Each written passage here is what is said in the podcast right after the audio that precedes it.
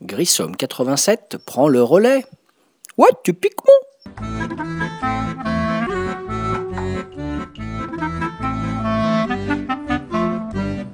Salut les ludophiles, ludopathes, ludovores, David alias Grissom pour un nouveau podcast sur le site de Ludologa comme toujours. Podcast aujourd'hui numéro 146.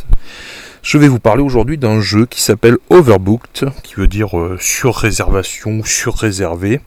Un jeu de Daryl Cho aux éditions Jumbo. C'est un jeu d'optimisation et de placement de jetons.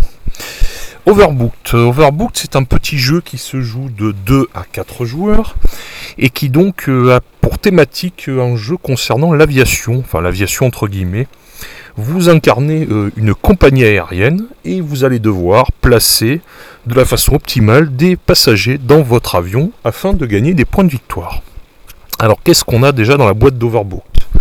On a donc la règle du jeu, on a un plateau long central qui représente le hall d'embarquement sur lequel on va positionner à chaque fois des cartes et donc ces cartes vont déterminer les passagers que l'on va devoir euh, placer dans son avion et qu'on va pouvoir choisir. Comme matériel, il y a également des chèques repas. Alors en fait, si on prend la carte la plus proche du paquet, elle va être gratuite, mais si on veut accéder à une des cartes qui se trouve un peu plus loin, on va dépenser à chaque fois un chèque repas pour chaque carte qu'on n'a pas prise avant.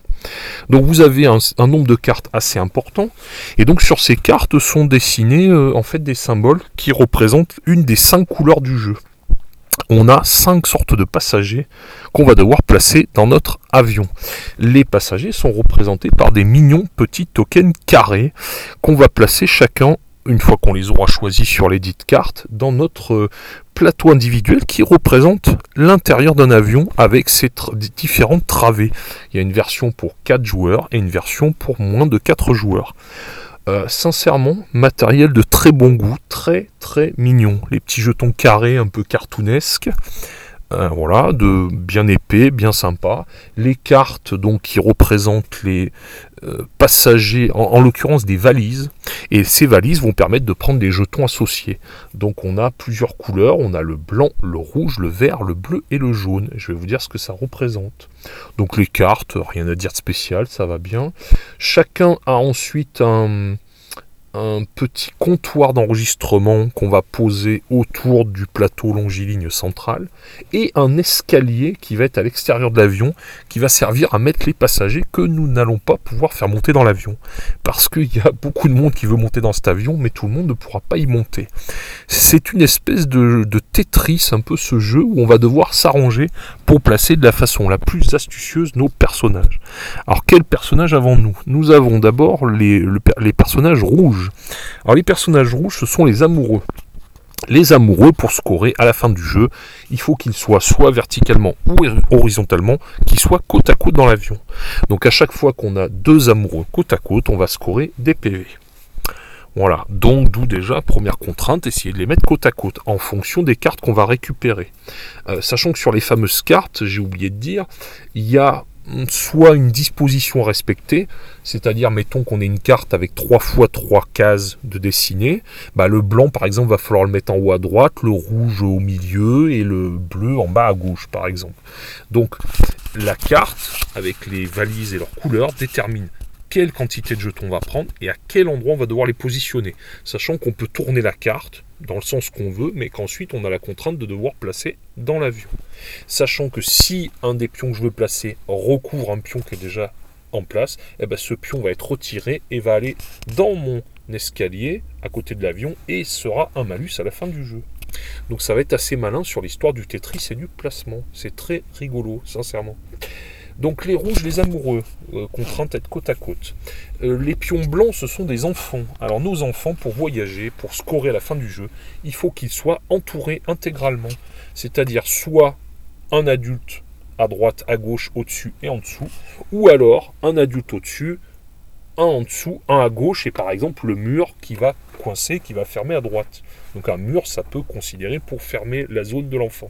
Donc notre enfant ne score que s'il est entouré. Troisième catégorie, on a les rugbyman, les jetons bleus. Les rugbyman vont scorer quand ils sont en groupe. Donc si j'ai trois rugbyman adjacents, je vais marquer 3 points. Si j'en ai 5, je vais marquer 5 points. Donc sachant que je vais scorer à la fin pour mes rugbyman adjacents, le plus grand groupe de rugbyman adjacents. Mettons que j'ai un groupe de rugbyman à 3, un autre à 4 et un autre à 6, je vais scorer seulement celui à 6 sachant que je score ça, et si par hasard, par rapport à mes camarades autour de la table, je suis celui qui a le plus grand groupe bleu, eh bien je vais doubler la valeur de mon fameux groupe bleu. Donc ça c'est malin. On va reproduire exactement le même principe que pour les rugbyman avec les amis qui sont en jaune et qui ont les mêmes contraintes, et les personnes âgées qui sont en vert et qui veulent également voyager en groupe. Donc ça nous donne 5 couleurs, et à chaque fois, donc, chacun notre tour, sur le tour de jeu, on va aller attraper une carte la carte, donc je répète, détermine par exemple une carte, euh, on va avoir une valise blanche, rouge et bleue, ça va déterminer le nombre de jetons que je vais prendre et immédiatement je vais les placer et ensuite ça va passer au jour suivant. Il peut y avoir aussi parfois des contraintes, c'est-à-dire que certains passagers, au lieu qu'on ait par exemple 5 passagers que je vais déterminer euh, posé selon la disposition de la carte. Je peux avoir des cartes où je vais avoir par exemple que deux valises, exemple une rouge et une blanche, avec contrainte par exemple de le poser soit en couloir ou soit proche du hublot. Vous avez un petit dessin qui va expliquer ça. Sachant qu'on a joué pour l'instant qu'à la variante basique, si vous jouez une variante un peu plus experte, vous avez des symboles en haut de la carte dont on n'a pas tenu compte pour l'instant puisqu'on a joué en mode normal pour l'instant pour découvrir, et eh bien ces symboles vont permettre potentiellement de déplacer des passagers ou de histoire de traverser de couloirs ou des choses comme ça. Parce que normalement, de base, on est obligé de les mettre dans la même zone. Si c'est une carte à disposition, genre 3x3 avec 4 passagers à, à placer. Alors que si par exemple on n'a pris que deux passagers, donc un hublot, un couloir, ça peut tout à fait être dans deux travées différentes de mon avion. Et eh ben qu'est-ce que ça donne? Ça donne quelque chose de vraiment rigolo en fait parce que on y croit parce que le matériel est joli et j'avais oublié un truc qui est vraiment super joli même si ça sert à rien dans le gameplay mais vraiment à rien. On a une petite tour de contrôle en 3D qui est super mignonne. Ce qui fait qu'on se retrouve sur la table avec une jolie tour de contrôle, le hall d'embarquement, le paquet de cartes Sachant qu'on n'a pas rajouté encore, mais il y a un petit paquet de cartes spéciales noires qui sont plus complexes. Là, on a joué vraiment avec les cartes basiques. Donc on a nos cartes, on a tous nos petits jetons carrés qui sont très mignons. Euh, je vous dis esthétique très cartoon. Moi, moi j'adhère perso. Et puis notre plateau individuel qui représente le cockpit d'avion. Eh ben c'est tout bête, quoi. Je prends des jetons, je les place, j'essaye d'optimiser, de remplir les espaces, sachant qu'à la fin, j'ai oublié de dire, je vais scorer pour les cinq catégories de couleurs, comme j'ai dit, les amoureux, les enfants, les rugbyman, les personnes âgées et les amis, mais également, je vais avoir des malus chaque case qui va rester vide dans mon avion, c'est un point de malus. Chaque personnage sur l'escalier qui n'a pas pu accéder à l'avion, c'est des points de malus. Sachant que si je suis le plus qu'on a dans l'escalier, j'ai encore du malus, et ainsi de suite. Et comme ça, on va scorer des choses tout à fait sympathiques. C'est c'est bête comme chou, mais ça fonctionne. Franchement, ça fonctionne très bien parce que c'est joli. Et puis, euh, ben, ça raconte pas une histoire, il faut pas exagérer, mais c'est suffisamment immersif. Moi, j'ai vraiment l'impression d'aller chercher mes passagers, d'essayer de les placer dans mon avion. Donc ça fonctionne, ça fonctionne vraiment, c'est très sympa. Euh, il faut dire qu'en plus, il est hyper compliqué à trouver celui-là. J'avais mis une alerte sur le célèbre site d'occasion, et sincèrement, à peine euh, une demi-heure après, si je tardais trop à répondre, il était déjà vendu. Donc visiblement, un jeu qui a eu son petit succès, qui a l'air assez recherché. Donc je suis content de l'avoir récupéré. C'est un jeu qui est pas très cher. Vous le trouverez peut-être pas facilement, mais ce Overbook, c'est une jolie petite pépite.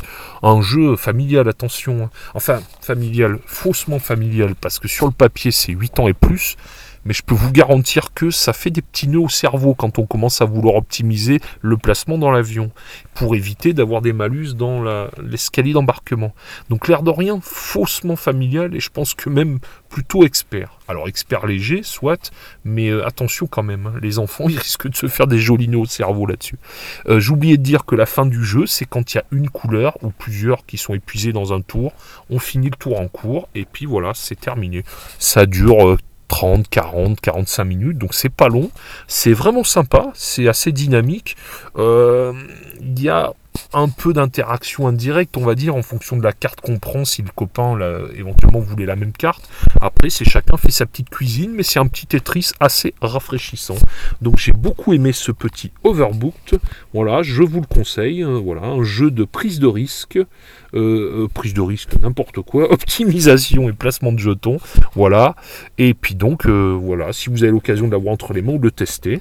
Donc je vous souhaite un bon jeu et on se retrouve très bientôt, très très vite pour un podcast numéro 147. Un jeu issu d'une campagne Kickstarter que j'ai testé récemment et qui est juste une tuerie avec un T majuscule. Sur ce, je vous dis à très bientôt les Ludos et attention à bien remplir votre avion surtout. A ciao